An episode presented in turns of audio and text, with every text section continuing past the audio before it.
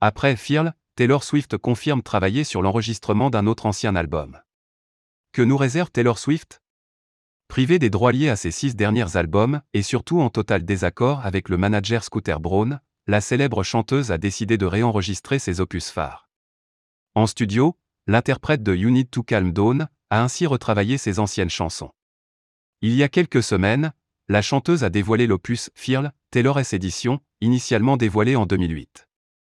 Et alors que cette nouvelle édition cartonne, en tête des charts aux États-Unis, la principale intéressée a confirmé être bientôt de retour, j'ai été en studio toute la journée pour le prochain, a-t-elle écrit sur la toile. C'est vraiment incroyable ce que vous faites. Been in the studio all day recording the next one, it's really so amazing what you all have done here. Personne avec les mains jointes, personne avec les mains jointes, personne avec les mains jointes, https t Compagnie d'Erxa 5 NJMN 0Z, Taylor Swift, Taylor Swift 13, avril 18, 2021. Les surprises musicales de Taylor Swift. En plus du réenregistrement de ses anciens albums, Taylor Swift offre aussi quelques inédits. En mars dernier par exemple, elle a dévoilé You All Over Me, From the Vault, aux côtés de Maren Morris. L'artiste a également proposé un remix de son morceau culte Love Story.